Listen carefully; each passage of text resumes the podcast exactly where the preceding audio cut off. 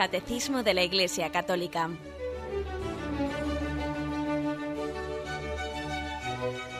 Un programa dirigido por Monseñor José Ignacio Munilla, Obispo de San Sebastián.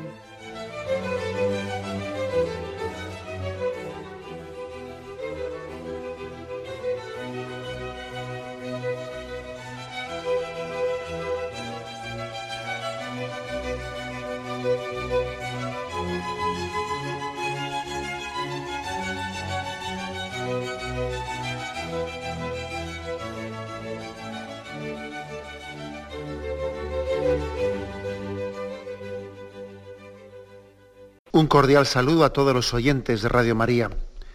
Un día más, con la gracia del Señor, proseguimos el comentario del Catecismo de nuestra Madre la Iglesia. Estamos en el punto 1444 y también el 1445.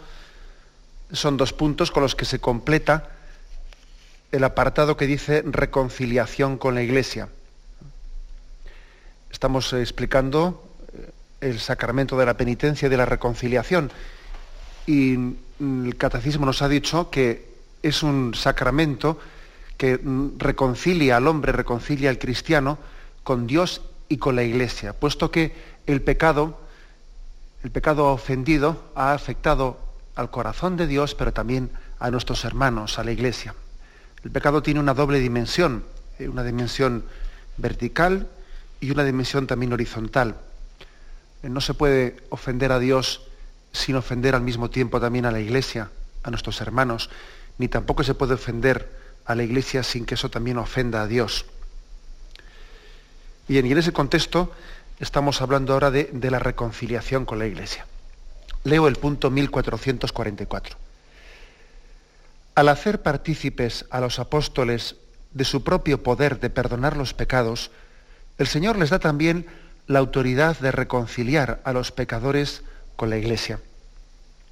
Esta dimensión eclesial de su tarea se expresa particularmente en las palabras solemnes de Cristo a San Pedro. A ti te daré las llaves del reino de los cielos, y lo que ates en la tierra quedará atado en los cielos, y lo que desates en la tierra quedará desatado en los cielos. Está claro que también el colegio de los apóstoles, unido a su cabeza, recibió la función de atar y desatar dada a Pedro.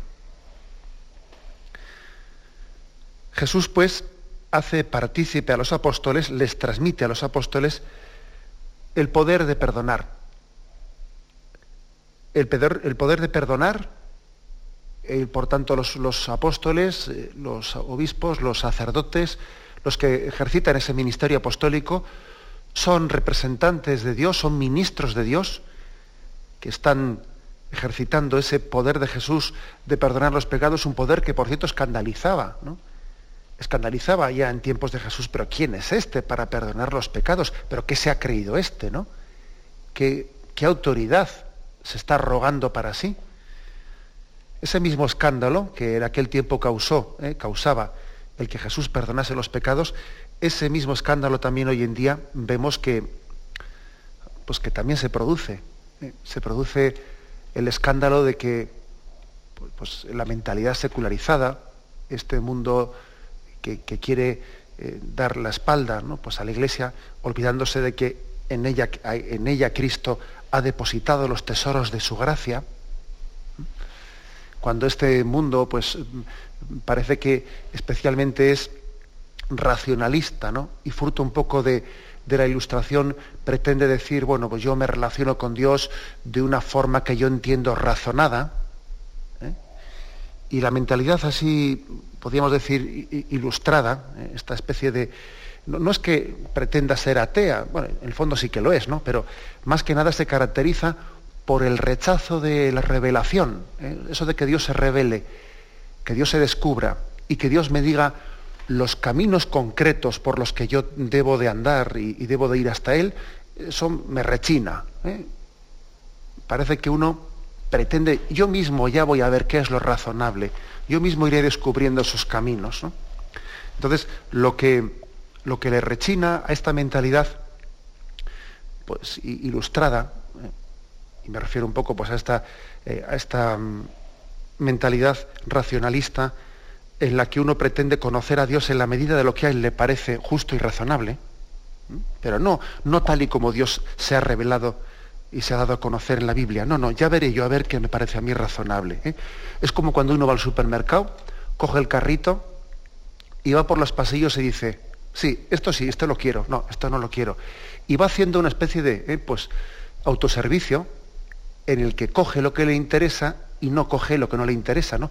Y esa es un poco la, mentalidad de, pues, del hombre del hombre racionalista, ¿no? que pretende conocer a Dios en la medida en que a él le parezca, le encaje en sus criterios. En la medida en que me encaje en esa mentalidad que yo tengo, voy cogiendo, ¿no? Pues de la Biblia alguna cosita. Pero vamos, en el fondo supone un rechazo del mismo concepto de revelación, porque Dios se descubre y ante la revelación yo no puedo estar diciendo, esto me parece bien, esto no me parece bien. No, no. Ante la revelación uno se postra en una actitud de humildad que lo primero que hace es agradecer a Dios que no haya permanecido oculto, que no se haya escondido.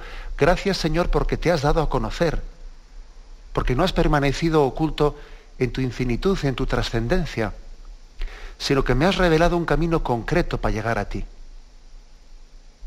Esa es la actitud ante, ante Dios que se revela. Yo le agradezco infinitamente que se me haya dado a conocer en un camino concreto y palpable. Claro, porque es que, es, que, es, que es gracioso, es gracioso que a veces nos quejamos de que Dios esté tan lejos. ¿Dónde está Dios? ¿Eh? Y luego cuando Dios se te descubre y te muestra los caminos concretos que tienes que seguir, pues entonces nos quejamos, bueno, pero que no esté tan cerca. Que, pero vamos, ¿en qué quedamos? Me quejo de que Dios está lejos y luego rechazo que se me descubra y me, marque los caminos concretos que tengo que seguir. Es que, que somos contradictorios, pero a tope, ¿eh? en nuestra mentalidad eh, pues secularizada. Somos muy contradictorios. Dios se revela, Dios se descubre y Dios nos ha dado a conocer los caminos concretos. Y esto eh, le, chirría. Hay una resistencia grande ¿no? de, esta mentalidad racionalista, ilustrada, a, ser humildes y a caminar por el camino y, a recibir por el conducto que Cristo ha querido darnos su gracia, pues a recibir, por ejemplo, por ejemplo, el perdón de los pecados. Claro, o sea que, o sea que el Señor me va a perdonar a través de un sacramento concreto, a través de un ministro de ese sacramento.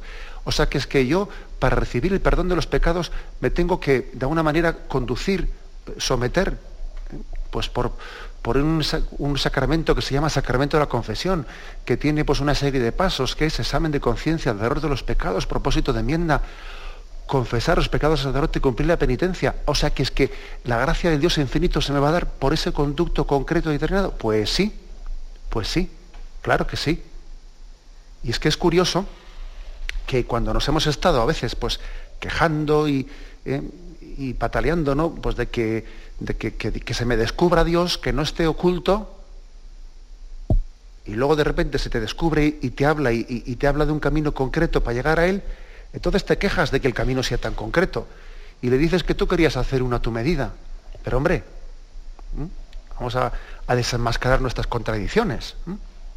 Bien, por eso es la, afirmación de partida. ¿eh? Que Cristo ha dado a los apóstoles su propio poder el poder de perdonar los pecados y de reconciliarnos con la Iglesia.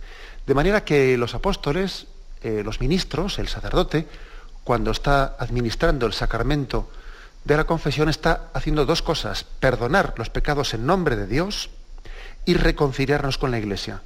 Las dos cosas hace. Es ministro de Cristo y es representante de la Iglesia. Y ahí tiene lugar al mismo tiempo en la absolución, una doble reconciliación, que en el fondo es una sola reconciliación, ¿eh? con Dios y con la Iglesia. Bien, esta es la, afirmación de, entrada. ¿eh? Y a esto se añade, pues especialmente hay un texto evangélico al cual se refiere el catecismo y que vamos a darle, pues vamos a darle toda la importancia que tiene. ¿no? Esta dimensión eclesial, dice, de su tarea se expresa particularmente en las palabras solemnes de Cristo a Pedro. A ti te daré las llaves del reino de los cielos. lo que ates en la tierra quedará atado en los cielos, y lo que desates en la tierra quedará desatado en los cielos. Bueno, vamos a profundizar eh, en esta expresión. Pero ya tuvimos ocasión de decir algo importante, y es que las llaves del reino de los cielos, sabéis que desde entonces es fácil distinguir en la, tradición escultórica católica, es fácil distinguirle a Pedro cuando se le representa en, en, cuadros o, o, en, o, en, la imaginería o donde fuere, ¿no? Enseguida uno distingue en el retablo quién es San Pedro porque lleva en su mano pues, las llaves, ¿no? Suele llevar pues, dos o tres llaves, lo que sea, ¿no? Lleva, siempre se le ha representado con esa imagen de las llaves en la mano. Las llaves es imagen de, de potestad, de potestad, de autoridad. Las llaves no es imagen como, ¿eh? como muchas veces nosotros aplicamos o, eh, pues de, de, ser el portero. Nosotros a veces pensamos, bueno, que las llaves las tiene pues el, el portero de la casa, ¿no? Y, hemos hecho muchas veces pues un poquito de bromitas y, y así algunos chistes fáciles con respecto a que San Pedro es el portero que está en la puerta del cielo. Y fijaros que ha sido una deformación de la imagen de las llaves porque hemos atribuido lo de las llaves a ser el portero. ¿eh?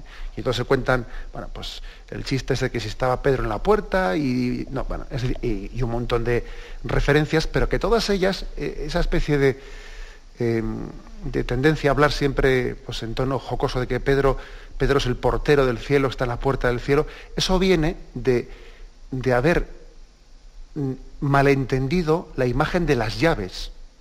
Las llaves, en el contexto semítico, sí, en nuestro contexto, eh, las llaves es cosa del mayordomo, o sea, uno, uno, lleva las llaves y es el portero el que abre y cierra la puerta, pero en el contexto semítico, en el contexto bíblico, tener las llaves no es ser el portero, ser el mayordomo, sino que es tener la autoridad sobre la casa. Acordaros de, por ejemplo, del cuadro de, la rendición de Breda. Y en el momento de la rendición de Breda, os acordáis del cuadro, ¿qué es lo que tiene lugar allí? la entrega de la llave de la ciudad, que es como decir, esta ciudad es tuya, eh, has vencido.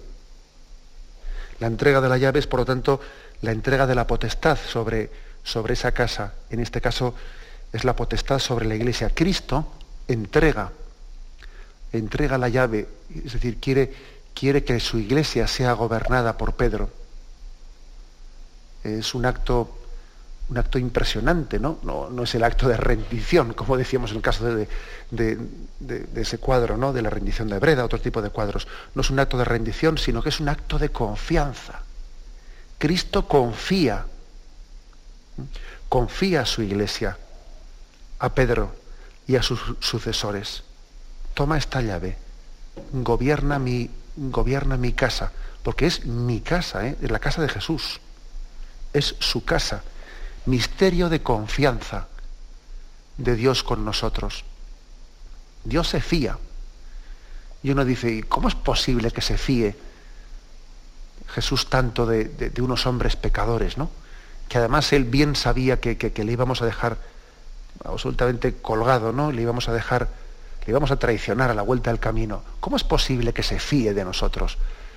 Pues la explicación, pues yo creo que no es más que una, ¿no? Pues porque Él no nos deja solos en esa tarea. Él nos asiste continuamente con su gracia. Yo os doy la llave, te doy, Pedro, te doy la llave, pero claro, te voy a asistir continuamente con mi gracia. No vas a estar solo en esa tarea de gobierno, no vas a estar solo en esa tarea de dispensar los bienes de gracia que yo pongo en tus manos. Cristo confía en nosotros, pero no porque por la capacidad que tiene nuestra carne y nuestra sangre, ¿eh?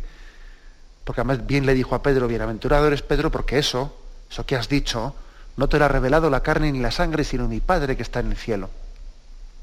Cristo confía en Pedro porque en el fondo eh, va a estar asistido, eh, va a estar asistido por el Espíritu Santo en todo momento.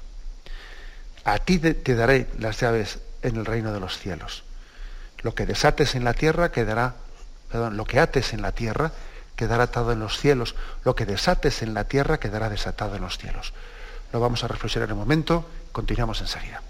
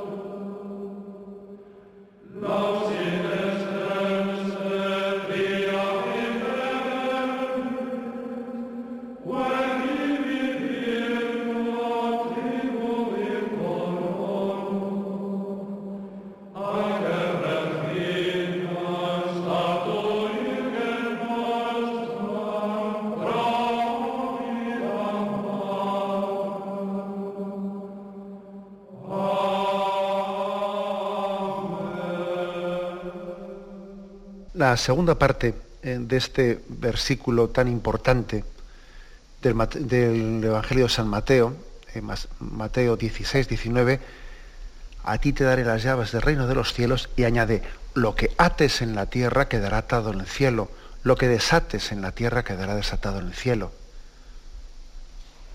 El punto siguiente del catecismo explica esta palabra, qué significa atar y desatar. Dice, las palabras atar y desatar significan aquel a quien excluyáis, excluyáis de vuestra comunión será excluido de la comunión con Dios. Aquel a quienes recibáis de nuevo en vuestra comunión, Dios lo acogerá también en la suya. La reconciliación con la Iglesia es inseparable de la reconciliación con Dios. Bueno, qué escándalo estas palabras. ¿Eh? Qué escándalo para, bueno, para aquellos que dicen Cristo sí, Iglesia no. Aquellos a los que, que pretenden eh, distinguir y diferenciar, bueno, diferenciar hasta el punto de hacer dos cosas distintas e inseparables, ¿no? Cristo e Iglesia. Yo me entiendo con, Dios, pero no me entiendo con la Iglesia. Para, que, para quienes piensan eso, vaya escándalo de palabras, ¿no? Cuando se nos recuerda aquí que eso de que lo que atéis en la tierra quedará atado en el cielo. Lo que desatéis en la tierra quedará desatado en el cielo. Como que se nos está recordando que estas palabras están ligando lo que la Iglesia haga aquí, está comprometiéndole a Dios en el cielo. un acto de la Iglesia en el que absuelve, pues, supone que Dios absuelve desde el cielo. Y cuando la Iglesia también eh, retiene unos pecados y no los, y no los perdona porque entiende, eh, que ahí no hay arrepentimiento, también esa decisión está ligando al cielo. Vaya escándalo ¿eh? para aquellos que piensan que, lo que haga una cosa es lo que haga la Iglesia y otra cosa es pues lo que sea la voluntad de Dios, ¿no? Bueno, pues, pues es que sin embargo son palabras de Jesucristo, son palabras del Evangelio. No se las ha sacado la Iglesia de la chistera. Es Jesús el que dijo, lo que atéis en la tierra quedará atado en el cielo. Es, por lo tanto, no tenemos que avergonzarnos de lo que Cristo ha puesto en nuestras manos. No tenemos que avergonzarnos. ¿Mm? Vamos a intentar explicar un poco esto, que yo, comprendo que, es fuerte y, es chirriante, chirriante para, para, una mentalidad secularizada. Vamos a poner un ejemplo concreto. Sabéis que, mm, por ejemplo, existe lo que se llama la pena de excomunión. ¿eh? Por algún tipo de pecados eh, pues muy graves, la Iglesia eh, pronuncia, pronuncia una sentencia de, puede, de descomunión, que a veces las comuniones late sentencia, que quiere decir que no hace falta que, que, alguien eh, haya sido, o sea, que la Iglesia haya hecho un decreto propio específico, haya publicado un decreto para la excomunión, no, sino que supone, por ejemplo, que, pues que una persona, pues por, por, haber él eh, practicado un aborto, me que no es un médico y él ha practicado un aborto, esa persona tiene automáticamente tiene una pena de excomunión. Otras veces la excomunión no es de esta manera automática, sino que es porque la misma Iglesia lo ha decretado. Pues por ejemplo el caso de Lefebvre, pues un obispo que, mm, que desobedeció ¿eh? al Papa y él por su cuenta y riesgo pues, eh, pues cogió y consagró unos obispos. Y entonces puede ocurrir que pues que la Iglesia publique un decreto de descomunión pues por, por haber eh, hecho ese, ejercicio de, desobediencia a la Iglesia y haber nombrado obispos sin permiso del Santo Padre y. Bueno, la pena de excomunión, la pena de excomunión, fijaros lo que dice la palabra excomunión, o sea, estar fuera de la comunión. Esa pena de excomunión que supone que es una llamada, o sea, es un, manifestar que esa persona ha roto por ese acto, ha roto la comunión con la iglesia, está también ligando, ligando la decisión de Dios que supone que por ese acto que ha cometido ha roto la comunión con Dios. O sea, aquí está lo de que lo que atéis en la tierra quedará atado en el cielo, lo que desatéis en la tierra quedará desatado en el cielo. O sea, lo fuerte, lo que nuestra fe católica afirma, es que la comunión con la Iglesia supone la comunión con Dios. La ruptura de comunión con la Iglesia supone una ruptura de comunión con Dios. ¿Mm? esto es la afirmación clave. Esto no quita, fijaros bien, no quita que al mismo tiempo la Iglesia dice y afirma que no, no es cometido ni intención de la Iglesia juzgar el interior de las personas. Nosotros no juzgamos el interior de las personas. Lo que juzgamos es que el hecho, el hecho que ha cometido, el acto que ha cometido, en sí mismo, supone, objetivamente hablando, supone una ruptura de comunión. Porque, por ejemplo, el caso sé que he dicho de, pues, de un obispo que ha desobedecido al Papa y él por su cuenta y riesgo ha nombrado obispos, etc. Pues es posible que ese obispo, pues igual resulta que tiene, que no tenga un grado de, culpabilidad en lo que ha hecho, porque igual está un tanto desequilibrado. ¿Eh? Igual está un tanto desequilibrado y, ante Dios, pues resulta que no ha pecado mortalmente, pues porque no, no tiene una culpabilidad porque no tiene el equilibrio ¿eh? y no tiene la libertad, porque está enfermo, o sea, porque puede ocurrir eso, eh, podría ocurrir. Bien, la Iglesia no entra a juzgar el interior de esa persona. Nosotros no entramos a juzgar hasta qué punto lo que ha hecho es un pecado mortal. no, no, no entramos. Lo que entramos es a juzgar el acto. Y la Iglesia lo que afirma es que ese acto, objetivamente hablando, es un acto de ruptura de comunión con la Iglesia. Y por lo tanto, ese, ese decreto de la Iglesia en el que ha manifestado una, que esa persona ha roto la comunión, también, también está decretando de que ha roto la comunión con Dios.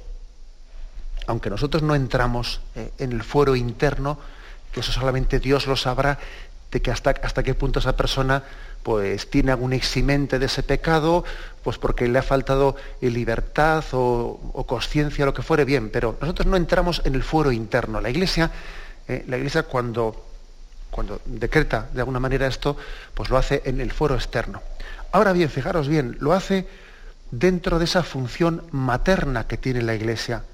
La Iglesia es madre y cuida de nosotros tanto cuando absuelve los pecados como cuando nos pega un tirón de orejas y los, y los retiene. En los dos momentos es madre. ¿eh? O sea, no, no, digamos que únicamente se es madre, o sea, se ejerce esa función paternal y materna cuando se absuelve, cuando se desata. También cuando se ata y se pega un tirón de orejas, también se está ejerciendo de madre. Por ejemplo, cuando la Iglesia dice, aquel que, cuando la Iglesia pone en su código de derecho canónico pues una disposición en la que se recuerda que el que sea cómplice directo del pecado de, aborto, de, abortos está excomulgado, cuando dice eso, está haciendo de madre, porque está haciendo dos cosas. Primero, utilizando su voz para defender a los que no tienen voz, y también abriendo los ojos, llamando la atención, pegando un, eh, pues una sacudida una sacudida para despertar conciencias dormidas.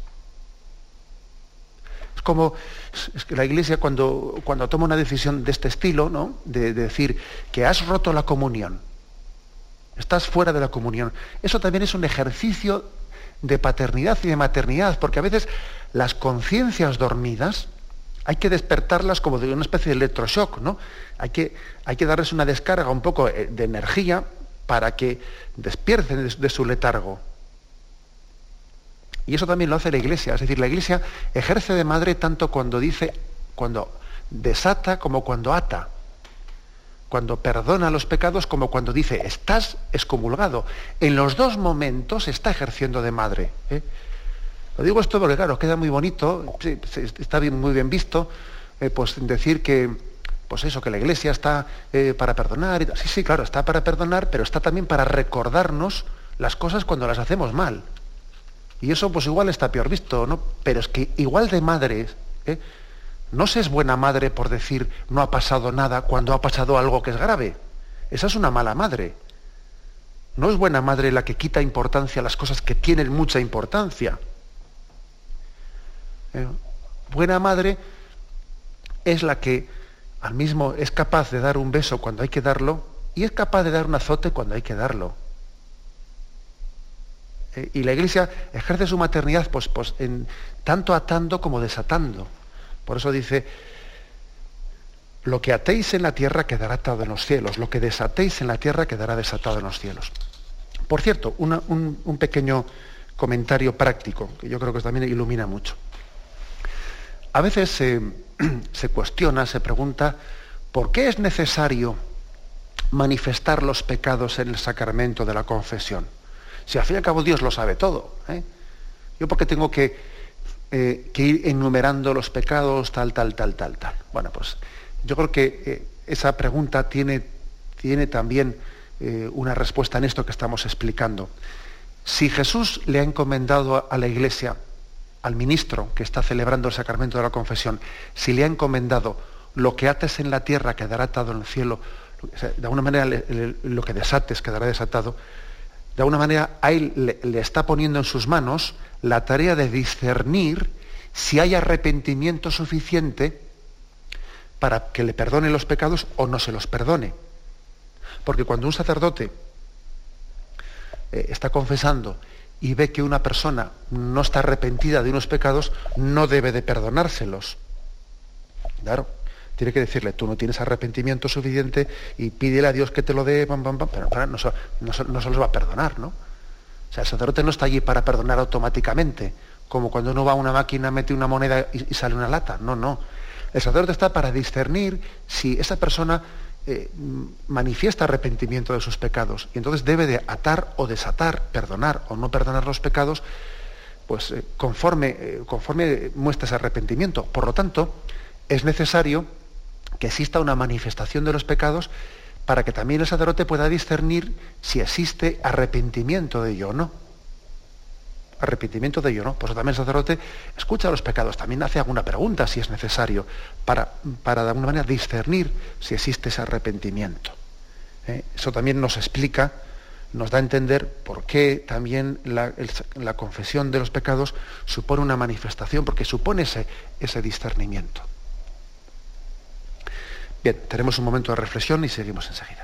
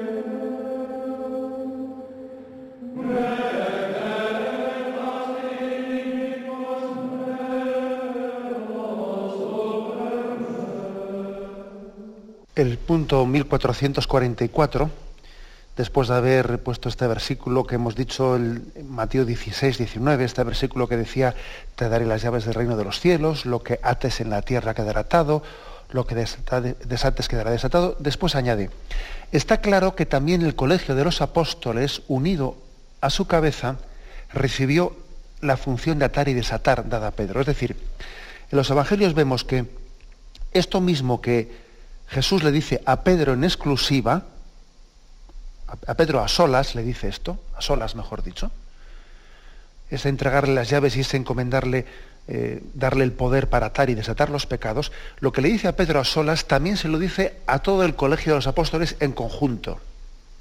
¿Eh? por ejemplo, Mateo 18, 18, ¿eh? dice, yo os aseguro, todo lo que atéis en la tierra quedará atado en el cielo, y todo lo que desatéis en la tierra quedará desatado en el cielo. Eso se lo dice a todos los apóstoles unidos. Por ejemplo, Mateo 28, 16, 20 dice, por su parte, los once discípulos, once porque faltaba ya Judas, ¿eh? marcharon a Galilea, al monte que Jesús les había indicado, y al verle le adoraron. Algunos, sin embargo, dudaron. Jesús se acercó a ellos y les habló así, me ha sido dado todo poder en el cielo y en la tierra. Id pues y haced discípulos a todas las gentes, bautizándolos en el nombre del Padre, del Hijo, del Espíritu Santo, y enseñándoles a guardar todo lo que os he mandado. Y he aquí que yo estoy con vosotros todos los días hasta el fin del mundo. O sea, me ha sido dado pleno poder sobre el cielo y la tierra, y Cristo lo comunica ese pleno poder, y se lo comunica a los apóstoles, al colegio apostólico. Esto es importante, ¿eh? porque de aquí, de aquí, aquí se funda, se funda nuestra, eh, pues, lo que es la eclesiología católica. La eclesiología católica, pues que nos recuerda que Cristo eligió a Pedro para gobernar a su iglesia, pero formando un colegio apostólico. Y de, alguna manera, pues también el, el romano pontífice, el Papa, el sucesor de Pedro, y los obispos sucesores de los apóstoles, forman ellos entre sí pues, la estructura apostólica. Tal es así que podemos decir lo siguiente, ¿no? que, el, que el romano pontífice, el sucesor de Pedro, en virtud de su cargo de vicario de Cristo, no tiene plena potestad suprema y universal sobre la Iglesia, que él puede ejercer siempre, ejercer libremente. Pues eh, de ahí extraemos nosotros esta consecuencia, es decir, Jesús dejó en manos en manos de Pedro, em, dejó el pleno, el pleno poder para regir, eh, para santificar y para enseñar, ¿eh? para las tres cosas. Y eso que dejó en manos de Pedro también lo dejó en manos de los obispos, pero claro, ocurre que los obispos no pueden ejercerlo si no es en comunión con el Papa. El colegio apostólico, o sea, el, el conjunto, el colegio de los obispos, no tiene autoridad si no está si no está en él incluido, no tiene la plena autoridad si no está eh, junto, unido a Pedro, ¿eh? como cabeza del mismo. por lo menos, por lo tanto, hay que decir que los obispos tienen plena autoridad si están unidos a Pedro. Porque cuando Jesús dijo eso a los apóstoles, entre ellos también estaba Pedro. ¿Me explico? ¿Eh? Cuando, cuando Jesús dice, mm, me ha sido dado pleno poder en el cielo y en la tierra, y él transmite a los apóstoles entre esos apóstoles también estaba Pedro. Por lo tanto, digamos que los obispos no pueden, eh, no pueden ejercer pues, su, autoridad, su plena autoridad en la iglesia pues, para, para gobernar, para, mm, para santificar, eh, para enseñar. No, ejercen su plena potestad si no es eh, unidos a, al Papa. No, se puede entender en la, concepción católica los obispos separados del Papa, porque de él reciben la potestad. ¿eh? Reciben, a través del Papa se recibe la potestad dada por, Jesucristo. Este es, em, este es, un punto importante que está también expresado, eh, expresado en, el punto 553, al que ahora vamos a hacer, eh, vamos a hacer referencia. Pero es la Lumen Gentium eh, número 22, es un, pues uno de los mm, documentos las constituciones principales del Concilio Vaticano II, eh, el documento que recoge esta doctrina. Fijaros una, otra cosa importante que, en, la Lumen Gentium 22 se recoge. Esta comunión, esta comunión entre los apóstoles, el hecho de que entre ellos forman un colegio, que, que los obispos no, no, tienen razón de ser, no, no significan bien eh, lo, que, lo, que, deben de hacer, si no es en comunión con el resto de los, de los, obispos y en unión con el Papa, esto mismo queda muy, muy gráficamente expresado en los concilios, en dos cosas, en los concilios y en las ordenaciones de los obispos. ¿eh? Vamos a entenderlo. El concilio, el concilio universal, pues es el, el momento más solemne en el que queda gráficamente expresado lo que es la Iglesia, lo, lo que es la potestad de la Iglesia, todos los obispos unidos y convocados en torno al Papa. Y fijaros que también la ordenación episcopal es otro, pues otro signo que, está manifestando muy claramente pues que para desde la primera, desde antiguo, desde la tradición más, más antiquísima de la Iglesia, el rito de consagración de un obispo eh, pues, suele reunir a varios obispos, se pide un mínimo de tres ¿eh? para que sea válida esa ordenación de un obispo, y suele ser bastantes más que tres, ¿no? Pues para que también esa transmisión por la imposición de las manos esté también visualizada por el colegio de los apóstoles. Uno, por lo tanto, es constituido miembro, de, miembro del cuerpo episcopal en virtud de la consagración sacramental, y por la comunión jerárquica con la cabeza, que es, eh, que es Pedro, y con los miembros de ese colegio, que son todos los, obispos. Allí, cuando se consagra un obispo, se lee eh, esa disposición, eh, esa potestad, ese mandato del Papa, y ahí hay un, número de obispos que, que están significando también la colegialidad. Por eso hay que decir que ese poder de perdonar los pecados, ese poder de gobernar también, eh, ese poder también de, enseñar y de interpretar correctamente la doctrina, Cristo eh, lo comunicó mm, de una manera directa, personal, a Pedro y a sus sucesores. Porque en Pedro está la iglesia entera. Porque en Pedro está está incluida eh, toda la comunión de la iglesia. Y también lo comunicó al colegio, eso que se lo había dicho a Pedro así en exclusiva personalmente, también se lo dice en su conjunto, eh, se lo dice en su conjunto a los apóstoles. Eh, esta es quizás la afirmación principal de este, con la que termina el punto 1444.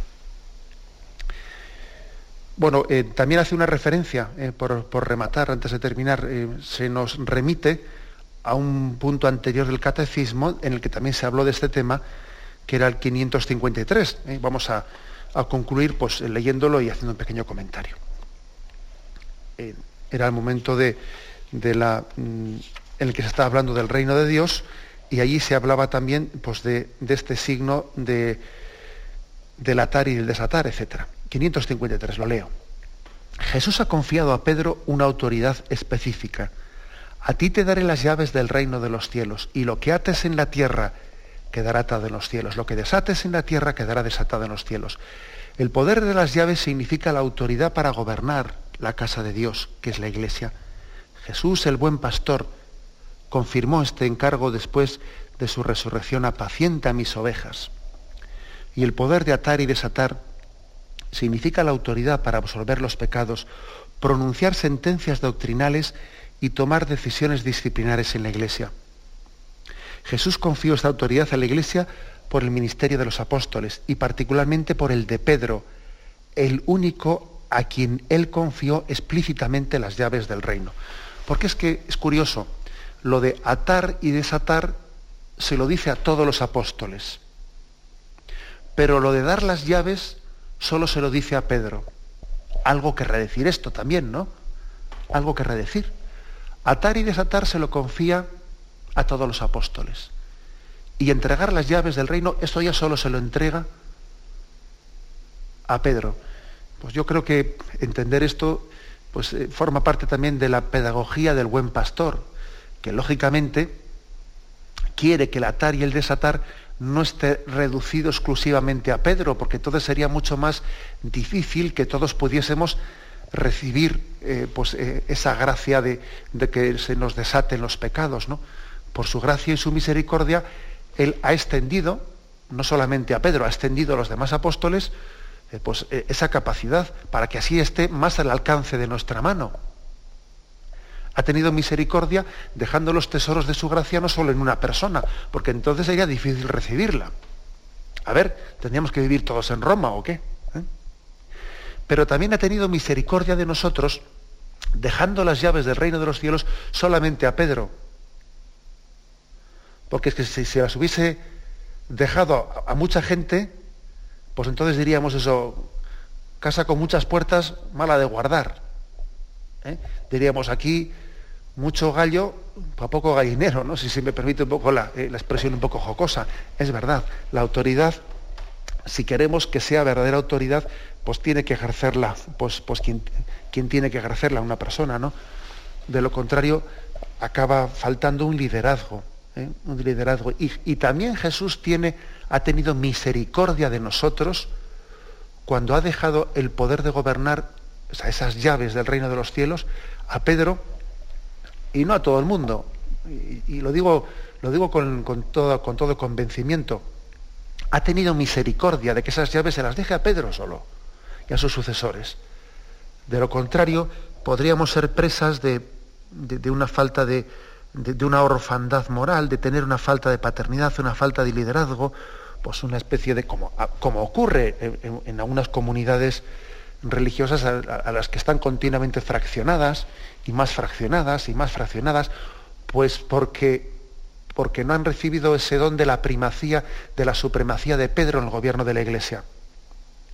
Fuera de la Iglesia Católica hay muchas comunidades cristianas que padecen y sufren en sus propias carnes, sufren esta carencia de la ausencia de Pedro, la ausencia de Pedro como cabeza, la ausencia de ese don de que las llaves del reino de los cielos le han sido dadas a Pedro y no a todo el mundo.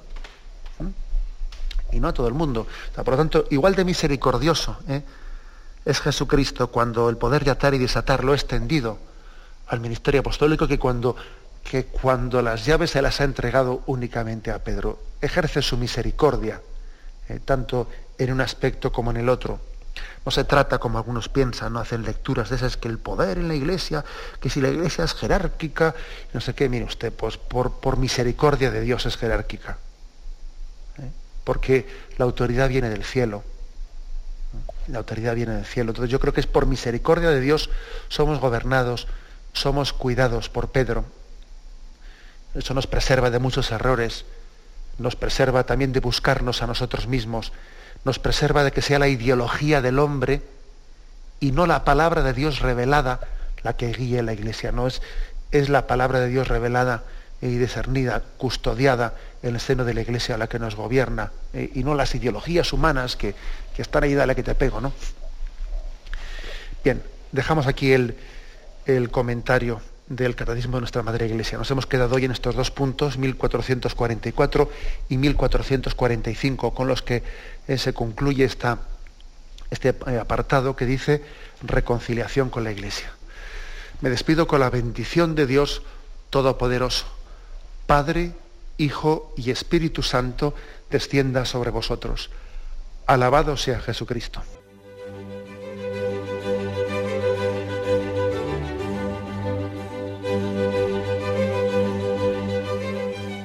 Finaliza el Catecismo de la Iglesia Católica, un programa dirigido por Monseñor José Ignacio Munilla, obispo de San Sebastián.